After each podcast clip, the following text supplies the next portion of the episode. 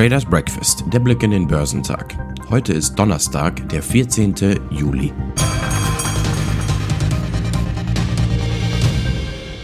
Vollendete Tatsachen sind besser als Unsicherheit. Nach diesem Motto hat die Wall Street die erschreckende hohe Inflationsdaten zu Wochenmitte relativ gut verdaut. Der deutsche Markt reagierte nervöser. Der Brennölpreis liegt bei 99 Dollar und 6 Cent. Die Märkte des chinesischen Festlands führten am Donnerstag die Gewinne im asiatisch-pazifischen Raum an, da die Arbeitslosenquote in Australien sank und Singapur seine Geldpolitik straffte.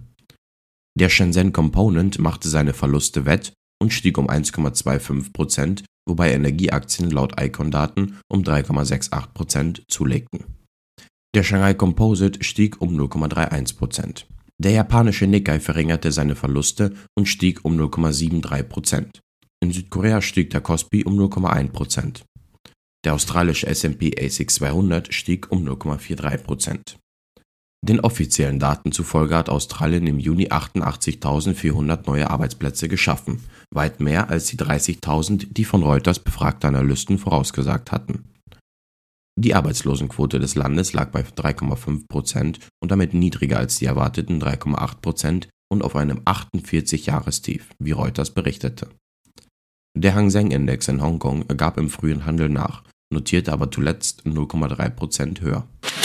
Die Aktienkurse in den USA gaben am Mittwoch nach, nachdem die Inflationsdaten für Juni den höchsten Stand seit 1981 erreichten, was die Befürchtung verstärkt, dass die Federal Reserve in ihrem Kampf gegen die steigenden Preise aggressiver vorgehen wird. Der Dow Jones fiel um 180 Punkte bzw. 0,6%, während der S&P 500 um 0,37% nachgab. Der Nasdaq Composite gab um 0,12% nach, nachdem er zu Beginn der Sitzung noch zugelegt hatte. Die Käufer zahlten im Juni deutlich höhere Preise für eine Vielzahl von Waren, da die Inflation, die sich verlangsamende US-Wirtschaft weiterhin im Griff hat, wie das Bureau of Labor Statistics am Mittwoch mitteilte.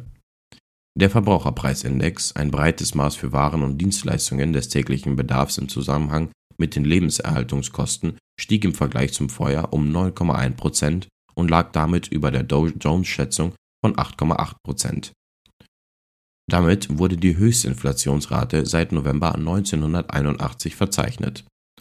Ohne die schwankungsanfälligen Lebensmittel- und Energiepreise stieg der sogenannte Kernverbrauchpreiseindex um 5,9 Prozent, verglichen mit der Schätzung um von 5,7 Prozent. Die Kerninflation hatte im März mit 6,5 Prozent ihren Höchststand erreicht und ist seitdem leicht gesunken. Auf Monatsbasis stieg der Gesamtverbraucherpreisindex um 1,3 Prozent und der Kernverbraucherpreisindex um 0,7 Prozent verglichen mit den Schätzungen von 1,1 bzw. 0,5 Prozent. Insgesamt schienen die Zahlen die Behauptungen zu widerlegen, dass die Inflation ihren Höhepunkt erreicht haben könnte, da die Zuwächse in einer Vielzahl von Kategorien zu verzeichnen waren. Top-Performer am Dow Jones waren Nike, Procter Gamble und Home Depot. Im S&P 500 überzeugten Twitter, Cabot Oil Gas und The Mosaic am meisten. Im technologielastigen NASDAQ 100 legten NetEase, ASML und JD.com die beste Performance hin. Nach Veröffentlichung der US-Daten um 14.30 Uhr ging auch der deutsche Aktienmarkt auf Tauchstation. Hatte der DAX zuvor nur leicht im Minus gelegen, rauschte er danach um bis zu 2,1% auf 12.633 Punkte nach unten. Zum Handelsende konnte der deutsche Leitindex sein Minus auf 1,2% eindämmen. In Deutschland verharrt die Teuerung ebenfalls auf hohem Niveau.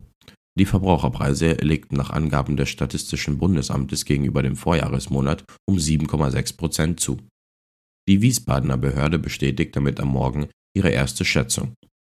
Im Mai hatte die Inflationsrate noch bei 7,9% gelegen. Gedämpft wurde der Anstieg der Verbraucherpreise im Juni von den zu Monatsbeginn eingeführten Tankrabatt und dem 9-Euro-Ticket. Die Lufthansa-Aktie fiel etwas stärker als der MDAX. Wegen der aktuellen Abfertigungsprobleme streicht die Gesellschaft rund 2000 weitere Flüge. Betroffen seien Verbindungen von Frankfurt und München bis Ende August, sagte ein Unternehmenssprecher. Man habe in der vergangenen Woche gesehen, dass man mit gezielten Streichungen den verbleibenden Flugplan stabilisieren könne. Dies habe man nun für die nächsten Wochen analysiert und umgesetzt. Es handelt sich bereits um die dritte Welle von Flugabsagen der Lufthansa in diesem Sommer. Top-Performer am DAX waren Continental, Henkel und Adidas. Heute werden die deutschen Großhandelspreise gemeldet.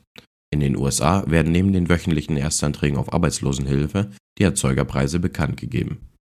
Geschäftszahlen kommen von Ericsson, Cintas, JP Morgan Chase, Morgan Stanley und Taiwan Semiconductor. Die Futures bewegen sich im roten Bereich. Der DAX bewegt sich nahe der Flatline. Der Dow Jones ist 0,2% im Minus und der S&P 500 ist 0,31% im Minus. Der technologielastige Nasdaq ist 0,36% im Minus.